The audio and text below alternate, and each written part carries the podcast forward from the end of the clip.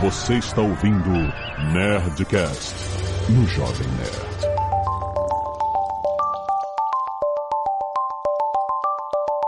Landa, landa, landa, nerds! Aqui é Alexandre Antônio do Jovem Nerd. Quero ver quem vai ser o primeiro a tossir aqui. Aqui é o Paulo Silveira e eu já cogitei comprar um ultrassom portátil. Nossa! Aqui é o Guilherme Silveira, parasita do Paulo. Aqui é Ego Santos e mais uma vez eu vou dizer, inteligência artificial não vai acabar com a radiologia. Aqui é o Atila e eu preciso hackear a saciedade. Preciso. Aqui é o Azagal, uma bela voz de gripado.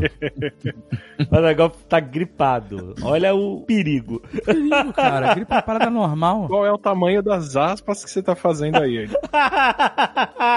Não tenho dificuldade de respirar, Atila.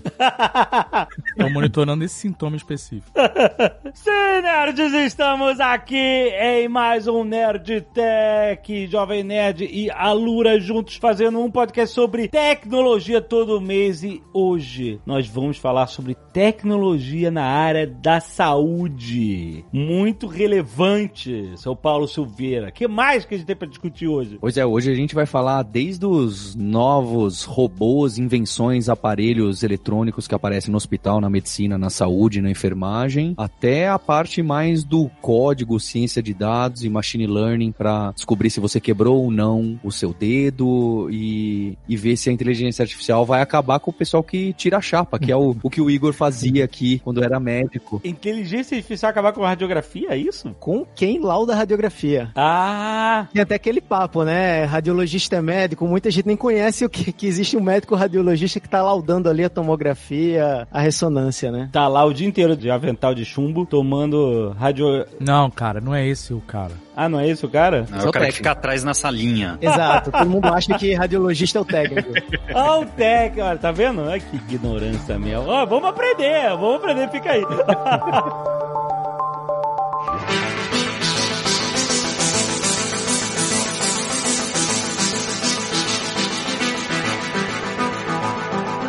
o médico fica protegido, o técnico, que é o soldado. É, é ele que vai pra guerra, ele que é o ponta de lança.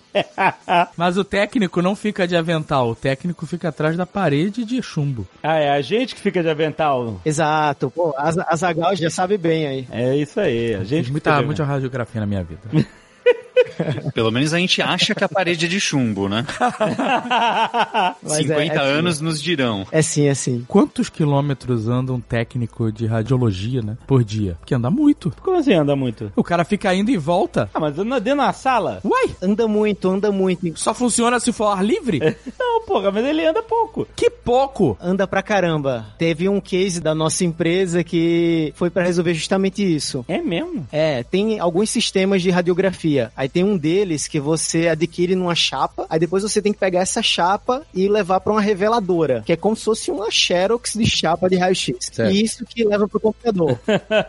aí esses técnicos, digamos que tem cinco salas, e eles pegam, essas chapas são pesadas, pesam de 2 a 5 quilos, e ficam levando para essa reveladora, né? Caraca! E existem equipamentos mais novos que a, o equipamento ele adquire e já manda a imagem pro computador. Uhum. Nós substituímos isso em boa parte das salas de radiografia da empresa. E a gente tava fazendo um cálculo, é, foi um número meio que mais de 500 toneladas que eles deixavam de levar, tipo, por mês. Caraca. E quilômetros também que eles deixavam de andar por semana. Nossa. Foi bem bizarro, assim, quando a gente passou para analisar os números, realmente chamou muita atenção. E é uma coisa, pô, você não para pra pensar, pô, o cara tem que levar uma chapa pesada tal, e acabou que foi super eficiente fazer isso. Próximo passo é eliminar o profissional de vez. não falta gente tentando isso, né? Inclusive os radiologistas. Esse é um bom gancho, não é? Essas máquinas novas e mais simples, as, inclusive as portáteis, porque acho que isso também acontece quando a gente faz exame de sangue, não é? Porque tem muito hospital que você faz o exame de sangue e o laboratório para determinados exames não tá lá, né? Vai um motoboy que leva até um outro local, faz o exame, daqui a três horas vem por computador alguma coisa. É, exato, que normalmente os laboratórios têm uma central gigantesca com maquinário, é meio que uma fábrica mesmo e você tem todo o processamento dessas amostras local. E aí, como que fica isso hoje em dia em relação às máquinas novas de sangue, ao ultrassom que eu não preciso ir lá na, na máquina gigante que já tem uma maletinha? Imagino que hoje em dia seja até menor. Eu fico curioso de saber quais são as máquinas que estão ficando minúsculas, que nós que somos um pouco paranoicos vamos ter em casa só para ficar medindo a falta de ar do Azagal. Não, eu não tô com falta de ar, não. Não tem esse sintoma, não. Normalmente o ultrassom ele custa 50 mil dólares e é uma máquina gigantesca. Se vocês forem ver em saúde, todos os sistemas de saúde são tipo Windows 95, Caraca, esse é o maior perigo. é o Windows 7, o Windows 8, entendeu? Você não vai esperar que a, a tomografia que você fez foi feita no Windows 10. E a gente Isso se aí- questionando onde ficam as botnets, né? Tá tudo É. no hospital, os botnets. Mas peraí, tem uma máquina de ultrassonografia que você leva pra casa. Eu já vi em malê, eu vi uma malinha e uma médica me examinou com ela, abriu uma mala, encostou na minha barriga e fez um ultrassom. Já tem outro nível agora, inclusive eu descobri o sexo do meu filho com ultrassom portátil. Ultrassom portátil. Na palma da mão, é, sem fio, por Wi-Fi, de uma empresa chinesa. Então fiquei com ultrassom durante uma semana. Até então ia ser uma menina, que eu ia ser pai de uma menina. Eu fui testar com a minha mulher e com um amigo, que é radiologista também. Na hora que a gente começou a ver a barriga e ele olhou assim, eu, ah, é porque vai ser uma menina, né? Já tava com isso na cabeça. Ele olhou pra mim, Igor, acho que eu vi alguma coisa aí que não parece muito uma menina, não. Caraca, é um ultrassom que liga no iPhone, é isso? No iPhone, no iPhone, Já por tem, Wi-Fi. Já tem. Inacreditável. Já tem, tipo, eu usei durante duas semanas. Isso aí é fantástico. Deve ser fantástico pro pessoal neurótico falando, poxa, acho que o feto não tá se mexendo tanto. né? É, você pega na hora, você já consegue ver e vê muito bem, a qualidade é muito boa. Caraca, isso é inacreditável. E É, antes que a galera se pergunte, o ultrassom não é nocivo pro bebê, então é super tranquilo. Então você pode ficar 24 horas. em teoria, é zero nocivo. Tem pesquisas que falam que, ah, se o feto for muito pequenininho, a energia do ultrassom pode aumentar em meio grau Celsius a temperatura do bebê, mas isso é algo que também não é, putz, isso aqui vai, vai matar o bebê ou coisa do tipo, mas Mas o ultrassom não serve só pra isso, serve pra, por exemplo, pra gente ver o nosso fígado e a gordura que ele tem. Ou no meu caso, pra ver a minha gordura e a quantidade de fígado tem. Já é bom começar a ver do Jovem Nerd também, porque eu acompanho aí. Tô bem, tô bem, já acabou, rapaz. Fiz a bariátrica aí. Resolvi É, mas isso o já. álcool aumenta a gordura no fígado, jovem, né? Não, é o álcool, tô falando do álcool. Ah, também aumenta? Ah, você acha que não tem custo? Não tem custo. Não, você mas faz. é, ou se aumenta. Só de vez em quando, rapaz. Tá tudo certo. Caraca, ultrassom portátil. Tô em choque. Tem um brasileiro trabalhando em Boston, que é o Vitor Pamplona, que desenvolveu até um teste de miopia e hipermetropia com o celular. Super bonitinho.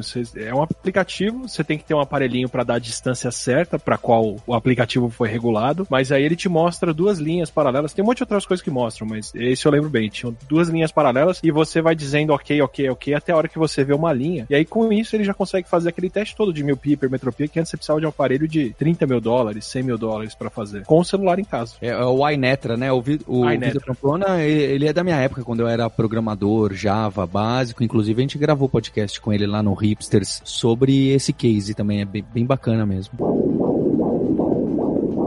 Mas a indústria, ela não tende a combater esses avanços tecnológicos? Porque, por exemplo, eu lembro que 23andMe, que é aquele que faz a sua, sua cadeia genética, né, ver suas predisposições a doenças e, e a sua carga genética e tudo mais, ele antes dava um resultado muito completo, Marco Gomes, né, ele fez, e hoje em dia o resultado dele é muito mais restrito por causa de sanções que o mercado impôs aí em cima dele, sabe? Eles voltaram a dar alguns resultados de saúde. Teve um que ficou fechado por um bom tempo porque tinha uma patente de um gene humano, que é o BRCA ou BRCA, que é um gene de tumor de mama, que a empresa que desenvolveu o primeiro teste falou: não, você não pode olhar pro seu gene sem me pagar uma comissão. Caraca. É, é, é bem bizarro isso. Eu também fiz o Train Train Me, é, é uma experiência bem interessante em termos de saúde. A parte de saúde dele se até assusta um pouquinho, né? Porque ele testa para diversas doenças. Aí tem lá a lista, por exemplo, Alzheimer, doença de Parkinson. E tem outras doenças lá, doenças menos significativas. Essas doenças menos significativas,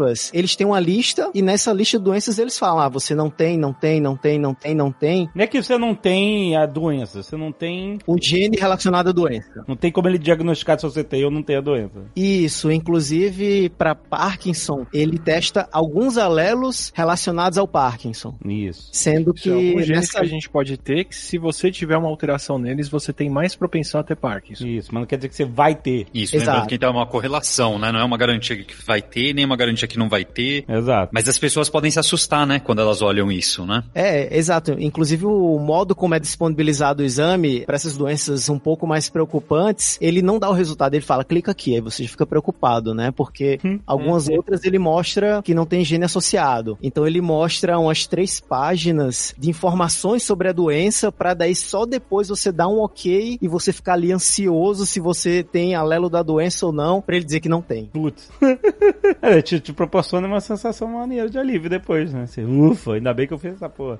É, mas é, eles tentam deixar claro, né? Inclusive, em geral, tem até a frase, né? Pessoas que olham esse resultado podem se assustar com o, o resultado e não interpretar corretamente, etc. Tem certeza que você quer fazer isso, não sei o que, não sei o que. Se você precisar de ajuda, converse com um profissional da área, não sei o que. Sabe? Que até acaba assustando um pouco mais, justo, né? Eu acho que é bem delicado. E, inclusive, você pode extrair os dados do 23, do 23andMe, né? E jogar em outros sites que fazem mais análises ainda, que cruzam Ah, esses dados com papers. É, eu também fiz, né? E aí você vê lá tudo que é meio que cruza com um banco de dados enorme de correlações de genes e doenças, né? E coisas do gênero e situações do gênero, não sei dizer o termo não é doença, né? Síndromes, etc. É curioso, mas você tem que estar com um espírito de mente ou algo do gênero bem tranquilo mesmo. Mas você fica noiado assim, é porque esse, esse é o risco de você ficar na, na paranoia de caraca, posso ter isso, aquilo, etc. Ah, imagina se você tem, Ah. por exemplo, o histórico de uma doença degenerativa forte na família, assim, do tipo que debilita muito cedo. Vai lá e vê os marcadores. Ah, Você já sabe, né? Se tá correndo na família, você já sabe. Então, você não sabe se você pode ter, né? E pior, se você descobre um marcador muito sério, você também tá descobrindo que o seu pai ou sua mãe ou seus irmãos podem ter isso. Aham. Então é meio que um negócio que não tem implicação nem só pra quem vê, sabe? Sim. Sim, também tem implicação para os seus filhos, que ele vê o que é que você pode até não ter sintoma, mas que você é carreador, como eles testam 42 doenças que você pode ser carreador. E isso a gente está citando só o lado da pessoa direto no momento que ela vê o resultado, né? Tem também a questão da privacidade desses dados, se, sei lá, se a polícia e se outras instituições, organizações podem ter acesso ou devem ter acesso em determinadas situações a esses dados. E é claro, isso pode ser usado para o que, em geral, as pessoas consideram o bem, né? Para achar um assassino, como foi algum caso recente aí nos Estados Unidos, para bater, né, o, o DNA de um assassino, como pode ser usado também para só Deus sabe o que, né? Para que, que a pessoa pode usar isso daí. É pra te contratar ou não, pra fazer plano de saúde ou não. Aí, tá, isso é proibido, mas esse era um dos primeiros medos da galera. Gente, o filme lá da década de 90, o Gataca. É o Gattaca. Exatamente isso. Mas aí, quando você faz, você assina a- aquele contrato gigantesco que libera ele de compartilhar essas informações genéticas com terceiros ou não? No 23andMe, ele tem, se eu não me engano, são três níveis, né? Tem um nível padrão, que você só se cadastra, acessa, etc. E aí ele pergunta se você quer compartilhar os seus dados para pesquisas, então de forma anonimizada, então de uma forma que não identifica quem você é, e, e agrupada, né? Então o seu número vai aparecer de forma já agrupada para os pesquisadores. E existe um terceiro nível em que você permite que as pessoas acessem um- de uma forma mais individualizada a sua informação, né? Então existe um indivíduo que tem essas características, que respondeu esses questionários, etc. Mas isso, de novo, é você, teoricamente, sob o controle, né? Porque você tá falando sim ou não. Mas você não sabe quem são essas instituições. E como a gente já viu o caso do Facebook lá para trás, você não sabe quem, né? Os pesquisadores que usam esses dados, para quem eles emprestam esses dados, né? E por fim, você não sabe se outras organizações vão ter o direito judicial, por qualquer motivo, de ter acesso a essas informações que você considera privadas, né? É, fora isso, eles também têm uma, meio que um Facebook genético. Ele vai pegar todas as pessoas que fizeram teste, que tem um DNA parecido com o seu, e vai falar, ó, esse aqui é provavelmente o seu primo de segundo, terceiro, quarto grau, e ele chega até a estimar uma árvore genealógica com a sua provável conexão com aquela pessoa. Caraca. Tem tipo um Tinder de genética, é isso? Caraca, aí é Gataca.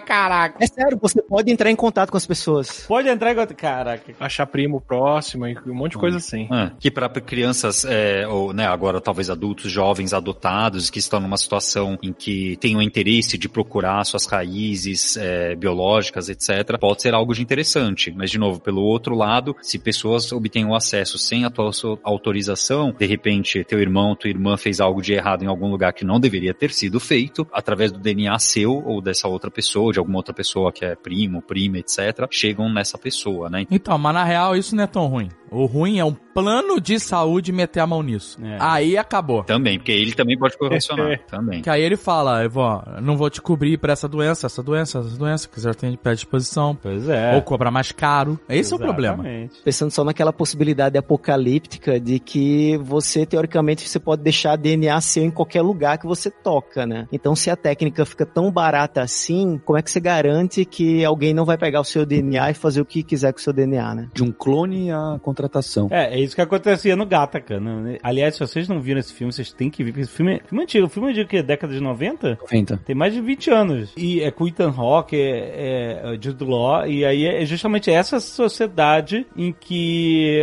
as pessoas que têm o privilégio de serem pré-programadas geneticamente antes do nascimento têm mais oportunidades no mercado de trabalho, que eles falam, é ilegal você discriminar alguém geneticamente para conseguir um emprego, ou seja, eles não podem pedir nenhum fio de cabelo teu ou, ou qualquer coisa, mas aí eles mostram o cara, sabe, você encosta na maçaneta, o cara vai lá, de alguma forma eles conseguem pegar teu material genético, fazer um teste rápido e ver se você é avançado, né, se você é uma pessoa natural, entre aspas, ou editada, né, que agora o, o termo seja edição genética. E a história é justamente que o Ethan Hawke, ele era um cara que nasceu naturalmente sem edição genética nenhuma e ele não o sonho dele era ser astronauta e ele não conseguia nenhum emprego na área porque ele não tinha, ele não, não tinha esse privilégio que os outros tinham, né? E ninguém contratava ele. E aí ele, o Jude Law, que era um cara que foi, nasceu editado e ele ficou inválido, ele vende a urina dele pro Ethan Hawke e o Ethan Hawke usa a urina do cara pra passar nos testes e ser contratado. E aí o filme vai mostrando que o cara tinha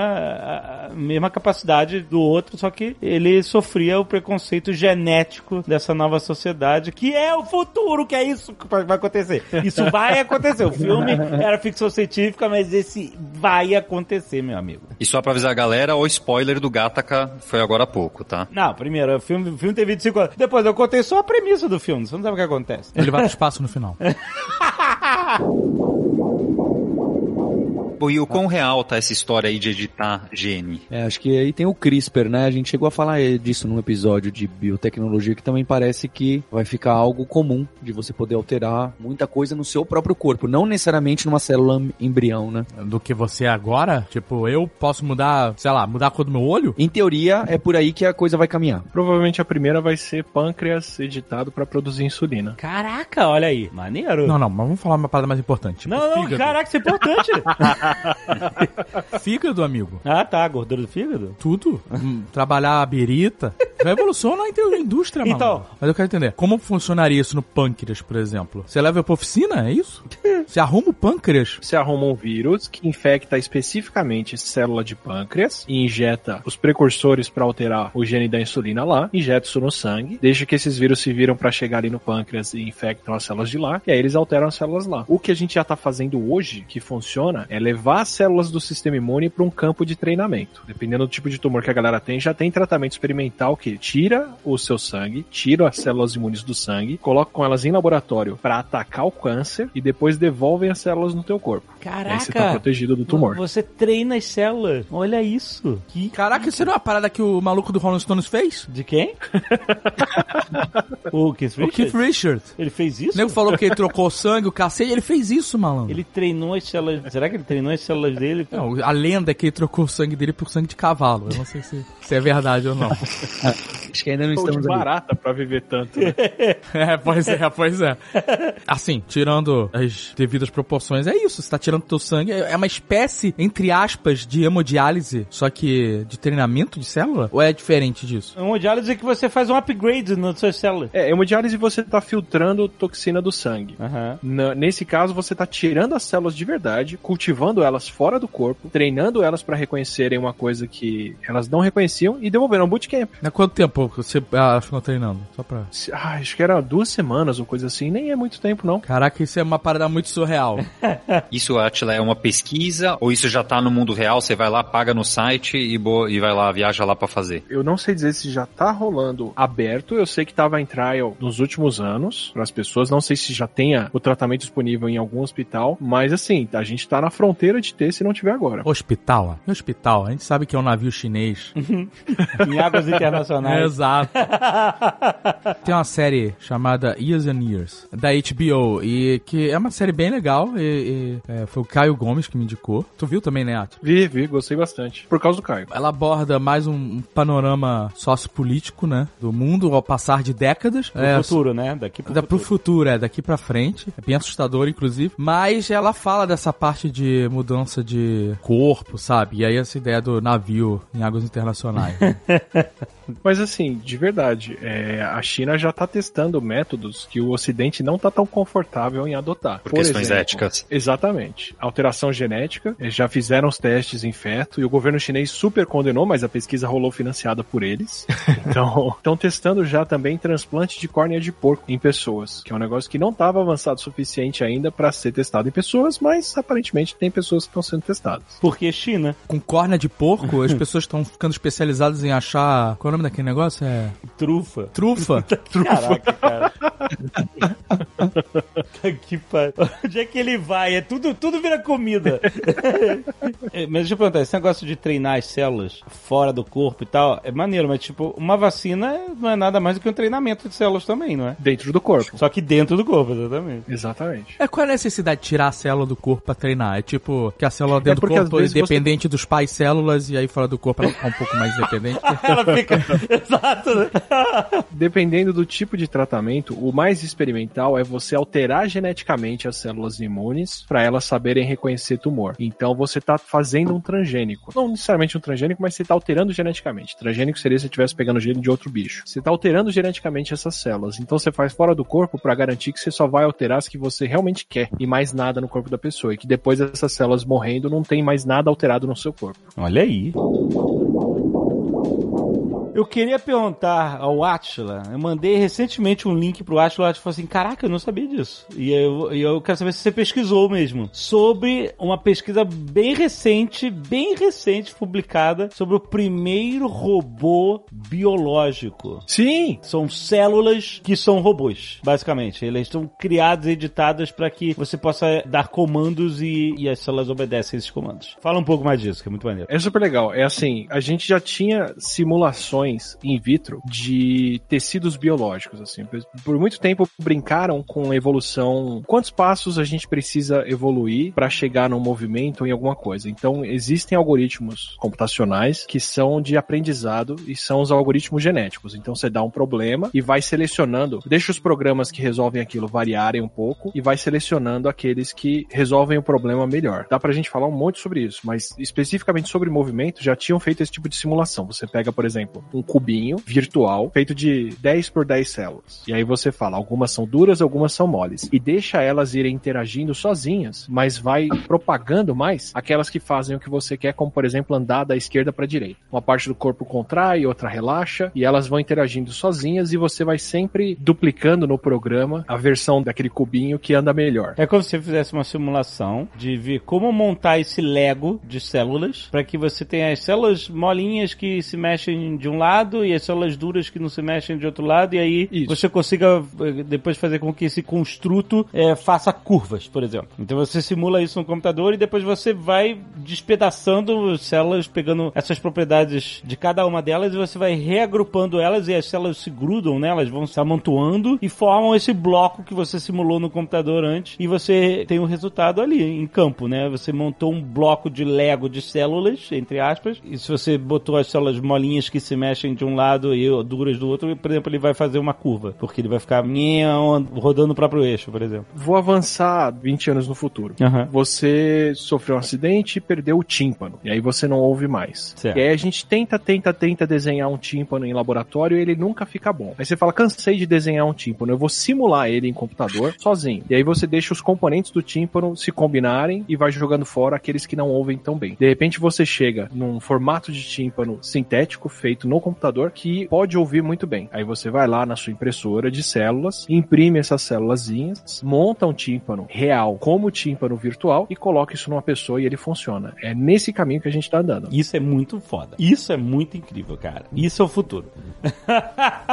é muito maneiro. Fazer construtos biológicos. Isso é Blade Runner, Azagal. O cara fazia olho, lembra? Verdade. O cara fazia, era isso, era ele juntando um monte de células e fazer um olho artificial, mas que era biológico. Replicantes eram isso. Eram é eram robôs. Eram que máquinas, grave. mas que eram biológicos. Mas eu quero um que grave.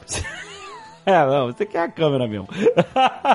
Não, mas se eu puder enxergar com ele e gravar, seria melhor. ah, tá. Não, tudo bem. Isso aqui é um dashcam seu, assim, né? é o Facecam. Então, mas você sabe que isso vai pra nuvem, você vai estar gravando tua vida inteira, aí o, tudo o plano de saúde vai vendo e vai te fuder. É basicamente isso. Mas ele vai saber de qualquer jeito, né, cara? o negócio é não ter plano de saúde.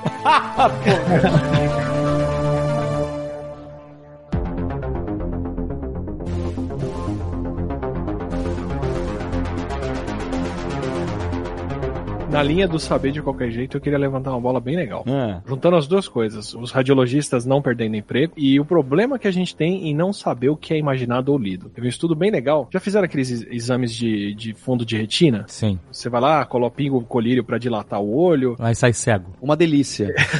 É esse mesmo. O que, que você tá fazendo ali? O médico, a médica estão jogando uma luz violenta dentro do teu olho pra poder ver o fundo dele, pra poder ver como é que estão os vasos sanguíneos da retina, pra ver se tá tudo bem. É. E, assim, é uma malhazinha de veias. Aham. Aí o que, que o pessoal do Google fez recentemente? Pegaram uma série de fotos dessas, jogaram num, num programa de machine learning e jogaram os resultados dos exames cardíacos dessas pessoas. Aham. E falaram pro computador, ó, vai vendo aí se o padrão de veias de um lado prediz o resultado do exame cardíaco do outro. E aí eles saíram com o computador dos trapalhões. Como assim? Já viu aquele quadro dos trapalhões que eles estão no aeroporto? Aí o Mussum entra embaixo da máquina e a máquina fala: Fulano, tantos anos de idade, bebe, não sei o que, tá com o joelho machucado. E aí ele fica o tempo todo tentando enganar a máquina e ela sabe de tudo que tá acontecendo. Ah. O computador aprendeu sim a predizer a pressão sanguínea das pessoas olhando pro fundo do olho delas. Ele também aprendeu a predizer chance de problema cardíaco, se a pessoa fuma ou não, sexo e idade dela. Caraca, maluco. É isso, a galera tá fazendo pra tudo. Até mesmo a modulação da sua voz. É, a Zagal tava falando a questão do plano de saúde. Por exemplo, você faz uma ligação pro plano de saúde, ele vê qual o tom da sua voz, de acordo com o tom da sua voz, ele vê se você tem um risco maior de depressão ou qualquer outra doença mental só pela modulação da sua voz. Caraca, maluco.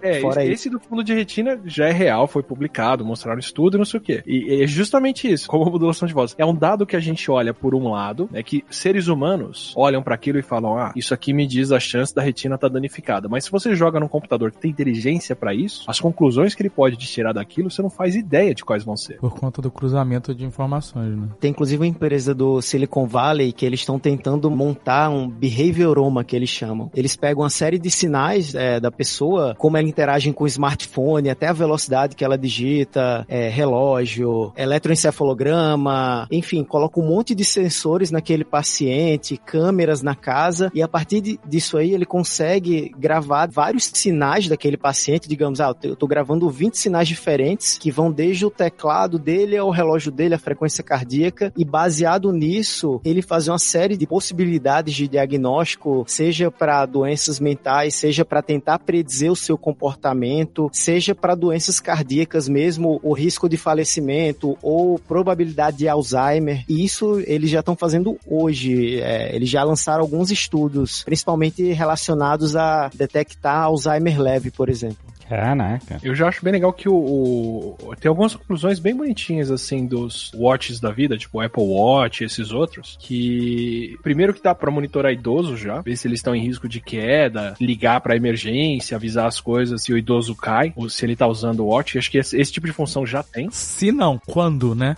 Quando? Essa função já existe e já relacionaram também movimento de braço, quanto que se levanta ou desce o braço quando você tá andando, coisa assim, com depressão. Rapaz. Porque pessoas deprimidas andam com baixo mais pra baixo. Mas esse negócio de analisar movimento do braço, complicado, hein? Dependendo da- do, do braço que usa o Apple Watch, puta merda. Tô subindo escada, meu Deus, ela não para de subir escada. É, exato. O futuro do machine learning é isso. Vai tudo pro seu plano de saúde te fuder. Mas olha que legal. Se por um lado eles têm condições de predizer essas coisas pra dizer se vão te segurar ou não, por outro lado, isso também já tá te avisando do teu risco de ter aqueles problemas. Não, não resolveu muito, Atila. Você não ajudou, cara. Quer dizer, eu sei que eu vou ter um problema e eu sei que eu não serei ajudado. Isso.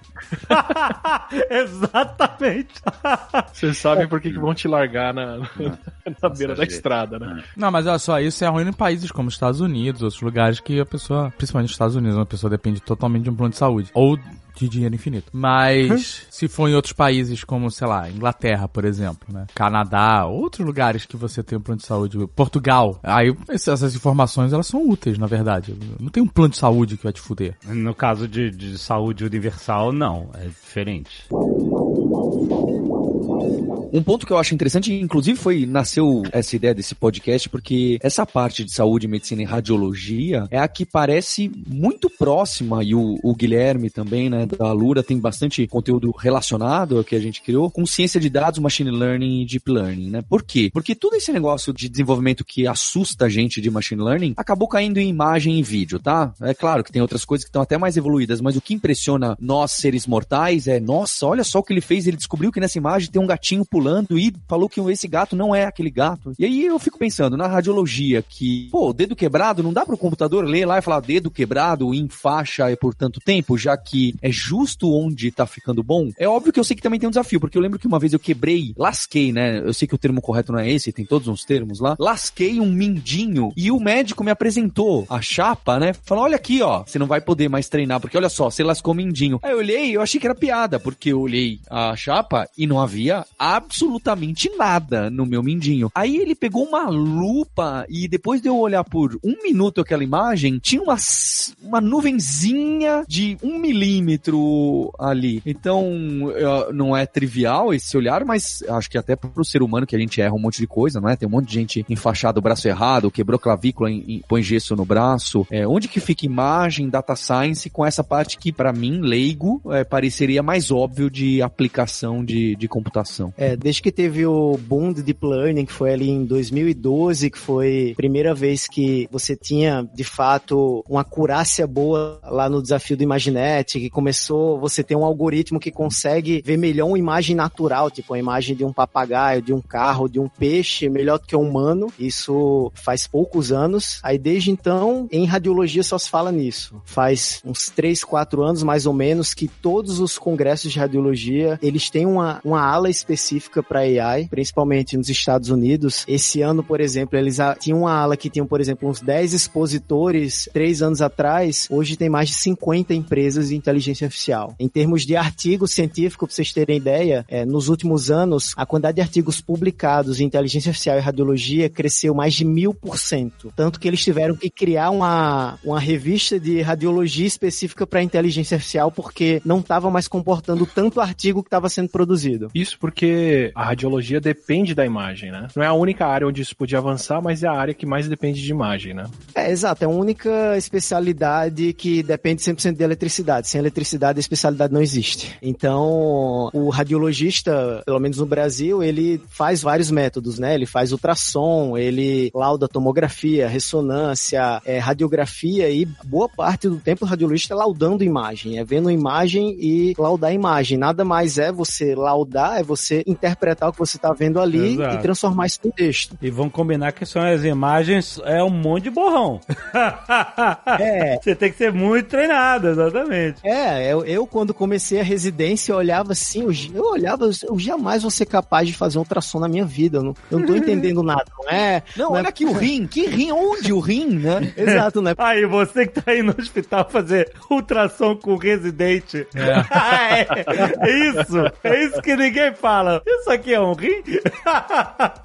Mas você diz que o machine learning, ele realmente ele tem a capacidade de identificar esses padrões e aprender, etc. E, e, ter uma eficácia bem grande na área de diagnóstico por imagem, é isso, né? É, exato. Aí daí começou o hype, né? Porque quem é de, de ciência da computação, tipo, e um dos grandes caras do Deep Learning, que é o Geoffrey Hinton, ele, num dos primeiros anos que começou esse boom, ele chegou e falou, ó, o radiologista é o coiote lá no desenho, que ele já passou do precipício, ele ainda não viu que o chão já acabou. Uhum. E ele falava que a profissão ia acabar em cinco anos. Nossa. Pô, mas o machine learning não é nada sem humanos. Né? Você pode ter o auxílio do robô, mas você ainda precisa de um ser humano para É como falar que o Excel ia acabar com o contador, né? É, exato, né? Exato.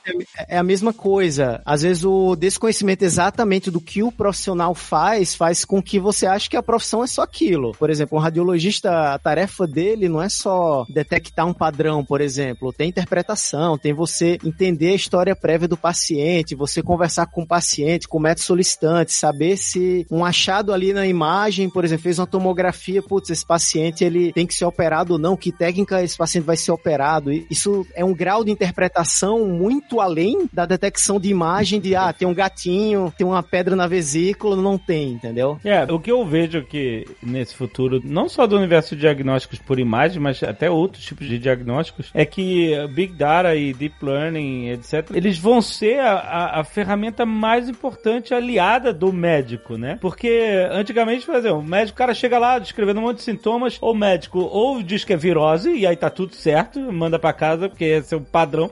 por acaso o médico lembrou que ele estudou um livro Não, não é por acaso. foi... Aí você tá desmerecendo Não, não, todos não. os médicos. Não, não, tá ok. E não aí, é se você é acaso. médico e um dia o Jovem Nerd cai na acaso- sua mão, é Não, esse não, não, cara não. que você vai atender. Não é por acaso. Por acaso você, que é paciente, caiu num médico que é o cara estudado. muito médico que conhece, vai tem uma boa a memória. congresso, que se atualiza e tal, não sei o quê. E ele vai falar assim, putz, esse negócio que esse cara tem não é uma virose, é uma parada aqui, deixa eu consultar. E aí, você depende muito do grau de estudo individual Não daquele só médico. isso, como da especialidade. Da especialidade. Não, eu sei, mas da especialidade e do fato dele estar atualizado ou não. Sendo que um- qualquer médico, que obviamente os médicos têm que continuar se especializando tendo estudo, mas se você tiver do lado de uma super inteligência artificial que possa auxiliar o médico aí no caminho certo, o médico pode fazer a interpretação com muito mais clareza, né? Eu não sei vocês, mas se o médico pegar um livro e abrir na minha frente um computador pra ver o que, que eu tenho, eu fico Mas um o cagaço médico, foda. o médico, todo médico abre um livro pra saber. Não é possível. Ah, disfarça, vai lá dentro,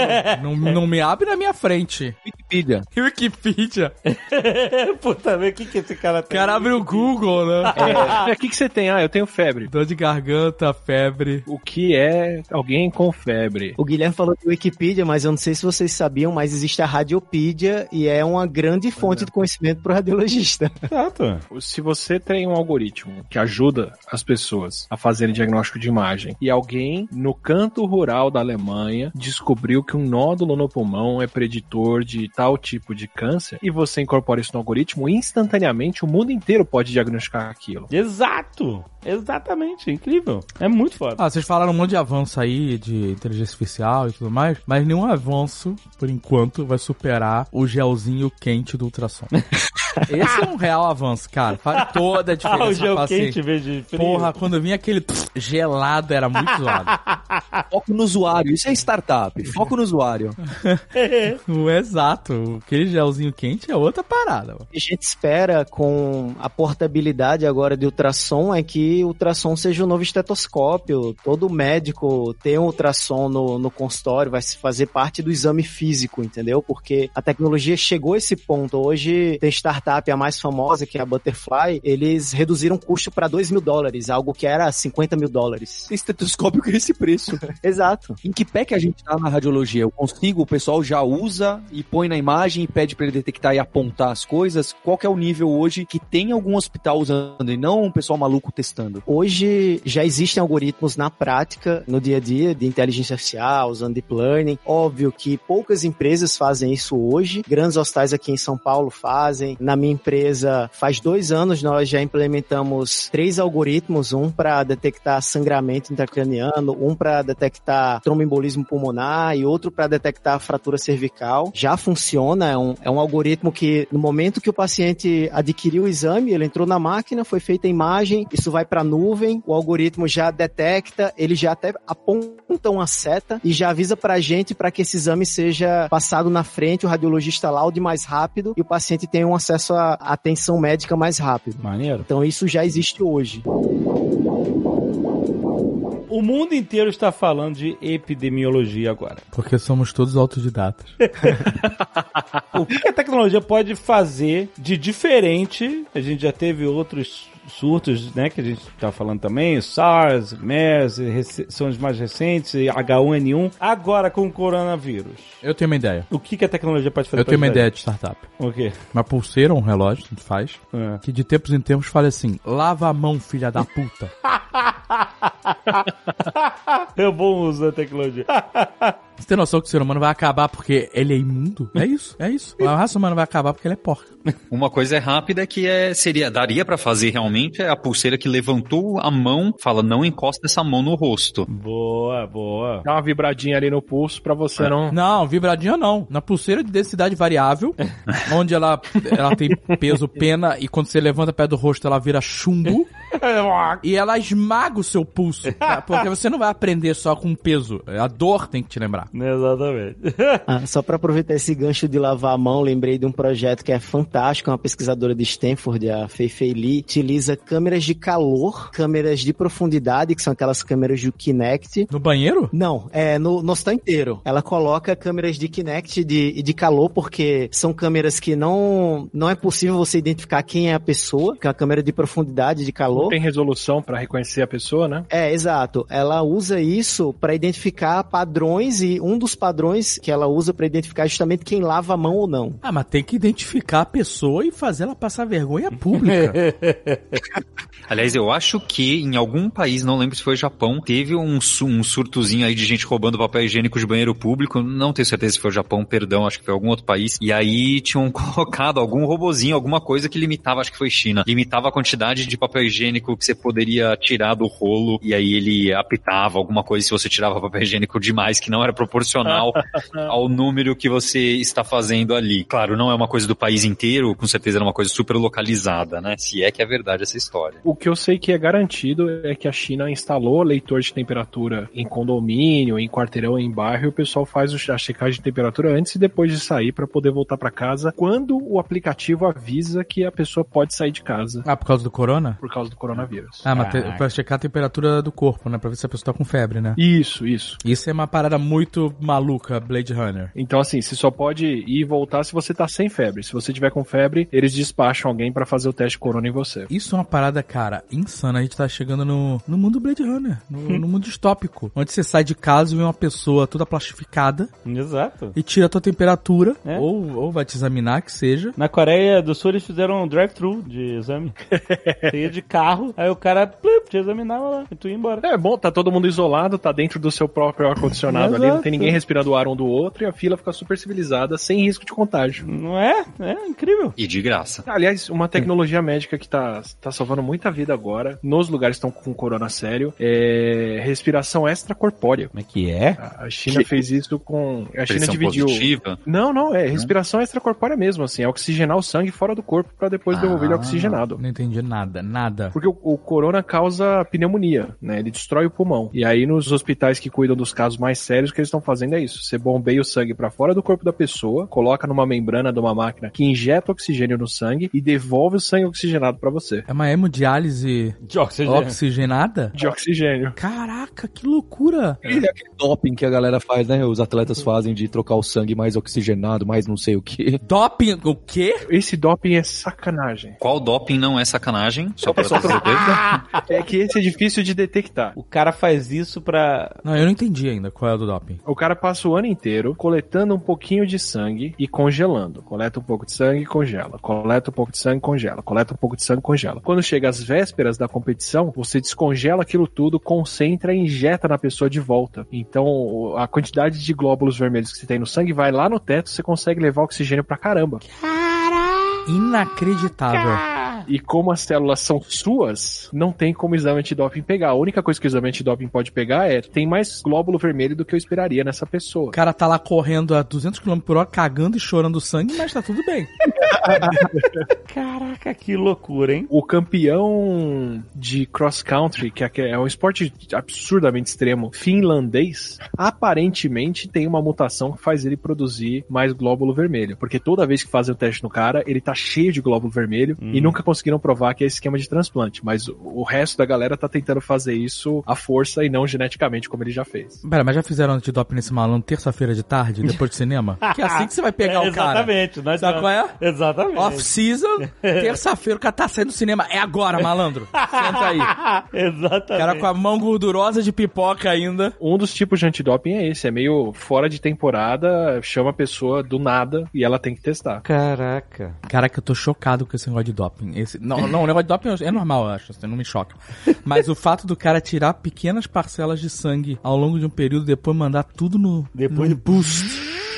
Caraca, maluco. Sinistro, hein? Mas, mas olha só, essa ventilação de sangue, essa é pra dar um bypass no pulmão infectado, é isso? É, o pulmão tá todo ferrado, você não tem condições de respirar, mas o único problema da pessoa é esse, porque o corona não, não ataca o resto do corpo, ele compromete principalmente o pulmão. Então, até dar tempo do pulmão recuperar, você vai respirando pela máquina. Mas aí tu tem que ficar com o sangue circulando 24 por 7 nessa máquina até teu pulmão melhorar? Isso. Caraca, maluco. E ambiente estéreo, é assim, é equipamento de ponta mesmo. Não, isso é UTI, né? Cê- não, É, é UTI da UTI. UTI da UTI, caraca. Mas imagina um futuro que fizeram uma mochila disso.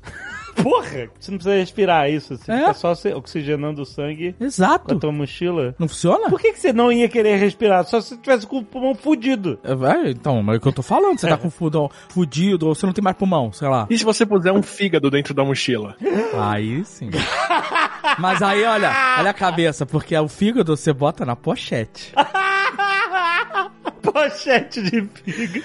Mochila de pulmão e pochete de fígado. Caraca. O Alexandre senta no bar, fala: me vê uma caipirinha e duas pilhas a ar. Aí ele abre a pochete, pluga as pilhas, fecha. Ai, meu Deus do céu. E o Guilherme e o, o Igor viram muito ali, mexeram com Python e os dados. Guilherme, fala um pouco aí dos relatórios que vocês pegaram aí da Organização Mundial da Saúde, que vocês até compararam com o Rio Grande do Sul H1N1. Como que esses dados são estruturados, que podem dizer alguma coisa lá de letalidade, mortalidade, é, transmissão, R0, esse monte de coisa que a gente é bombardeado agora. Então, acho que isso que é super legal, né? Que às vezes a gente tá falando de coisas super tecnológicas, futurísticas, que estão se tornando realidade, mas tem questões matemáticas simples, questões matemáticas mais complexas, é, estatística, etc., que são antigas às vezes, né? E, e trazem informações importantes pra gente, desde a gente saber e perceber, né? Porque podia ser um vírus novo e que não matava quase ninguém, ponto final, né? Mas entender que esse vírus, ele é mais letal do que certos outros vírus, ou até o momento parece ser mais letal que outros vírus, e, e descobrir isso de uma maneira rápida, né? E descobrir que como que é feita a transmissão principalmente, tudo isso, tem várias questões, né? Que o pessoal de análise para valer faz, né? Então, seja o pessoal da Organização Mundial da Saúde, no caso do coronavírus atual, acompanhando as equipes lá da China e dos outros países, seja o pessoal aqui brasileiro, né? Dos vários estados, acompanhando com os boletins epidemiológicos, né? Que o Igor compartilhou comigo, etc. Então, esse acompanhamento é super importante e traz informações importantes, né? Uma das informações que eu tava vendo ontem, eu tava fazendo o cálculo, ho- hoje, aliás, hoje eu tava fazendo o cálculo e nos cálculos que eu tinha lá, poxa, letalidade na China até dia 2 de março, tava dando 3,4%. Então, quer dizer, de 100 pessoas infectadas que tiveram uma confirmação de acordo com o critério da China de confirmação, 3 morriam, né? 3,4 morrem. Beleza, eu tava com esse número e tentando bater com o número da Organização Mundial da Saúde, que não dava. O deles estava dando 2 ponto alguma coisa. E não bati, não bati, tenta achar erro daqui, achar erro de lá, e faz gravação com esse número 3.4, não sei o que, desisti, voltei pra casa. Tô chegando em casa, adivinha o novo anúncio da Organização Mundial da Saúde. Eles revisaram o número pra cima e o número agora é 3.4. Então, é, e é super útil de saber isso de novo, né? Primeiro, que o meu trabalho não foi em vão, e segundo, que é uma taxa de fatalidade muito mais alta do que a, a influenza tradicional, né? A influenza que tá aí historicamente com a gente. Então, entender isso, que é um vírus que parece ser mais perigoso para certos grupos etários, etc., e de uma maneira tão rápida, né? Coletando toda essa informação e podendo fazer certas comparações com todos os problemas que a gente tem em fazer comparações, né? É muito interessante. E isso são questões básicas de análise de dados, de data science, de estatística e coisas do gênero. Hoje a gente vive com num- numa época,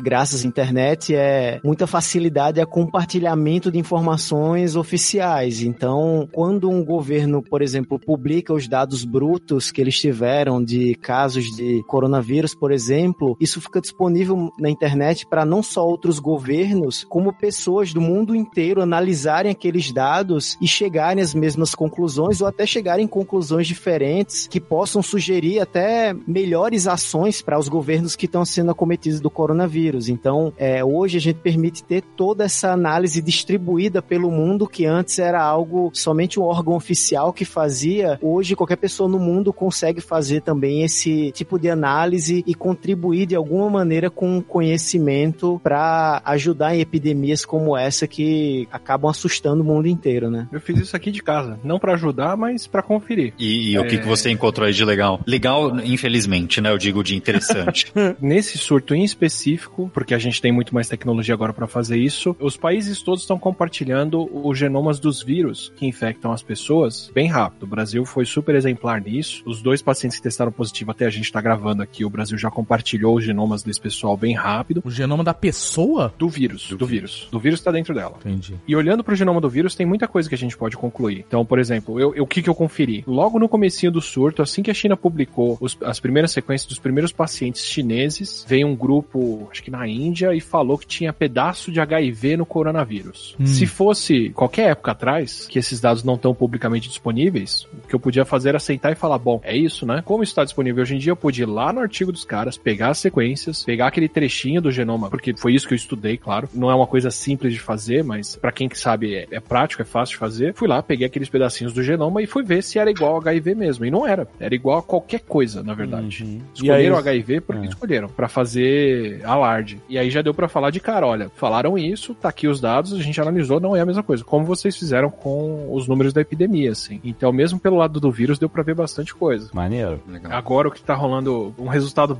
especialmente preocupante que tá rolando agora, por exemplo, é que os Estados Unidos coletaram o vírus de alguém dia 15 de janeiro, sequenciaram o vírus, viram que ele tinha uma sequência, e agora dia 25 de fevereiro coletaram de outra pessoa, viram o genoma desse vírus e viram que o genoma dos dois é bem parecido, de 15 de janeiro e de 25 de fevereiro. É mais parecido do que com o vírus de qualquer outro país, então é um sinal de que é um grupo dos Estados Unidos, só que não é tão parecido e tem um mês e pouco de distância entre eles. O que, que isso fala? E Que o vírus mutou internamente, né? De uma pessoa para outra. botou e que ele já tá nos Estados Unidos continuamente de janeiro até fevereiro. E ninguém sabe. E em Washington, que é de onde vem esses genomas. E ninguém sabe. Mas olhando pro vírus, a gente consegue falar isso com razoável certeza. Olha, o de janeiro é parecido com o de fevereiro, não tem nada igual no resto do mundo, é sinal de que isso tá aí dentro, já tem mais de um mês. Fica maluco. É bem possível que faça parte da humanidade pra sempre.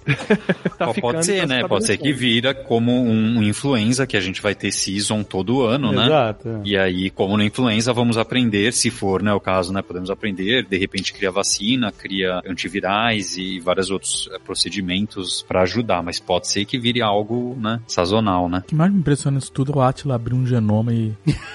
Pô, é o, o cara que a gente vai e sai pra jantar. Às vezes a gente sai pra jantar, vai no boteco, o cara abre um genoma e olha. Aonde uma porra dessa? É, eu- E eu, vou dizer que eu fiquei com vontade de fazer isso. Uma das coisas que eu pensei, eu falei, ah, vou dar uma olhada no genoma por causa dessa questão desses dois pacientes dos Estados Unidos, né? Falei, vou tentar fazer algumas comparações, mas eu falei, putz, nunca trabalhei com nada de genoma em programação, não sei nem por onde começar, deixa quieto, deixa eu ir pra parte de matemática e estatística que eu conheço Se mais. biólogo faz, é fácil. Fica tranquilo. É, é, não- é, todo mundo fala isso da própria profissão, né? É.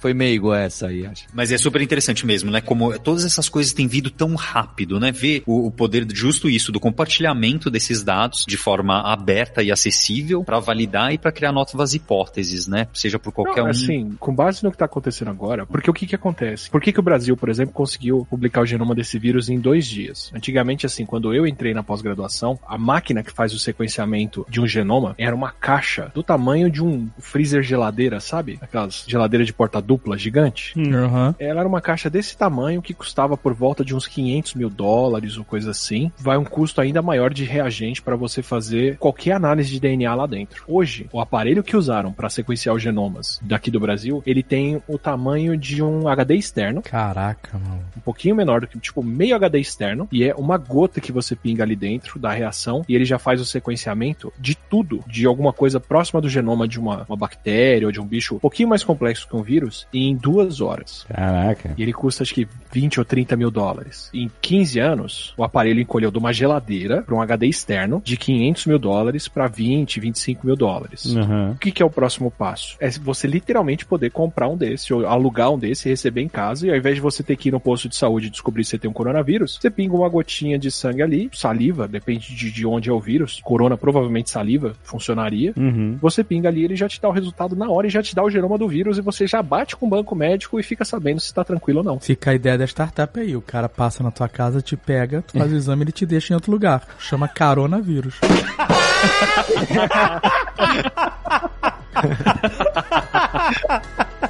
Ai, ai, genial. Coronavírus, que filha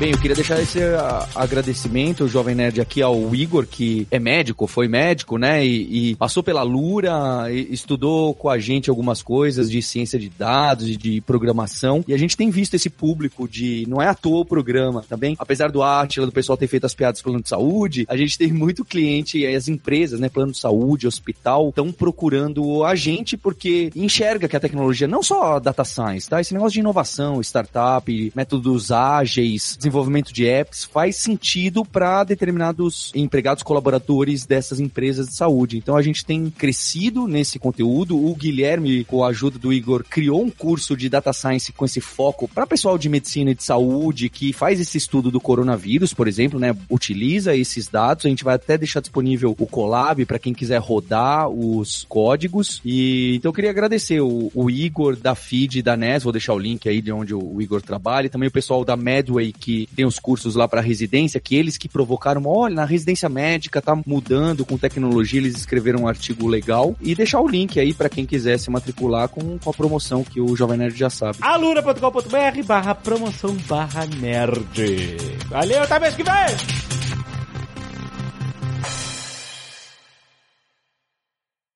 Este Nerdcast foi editado por Radiofobia, podcast e multimídia.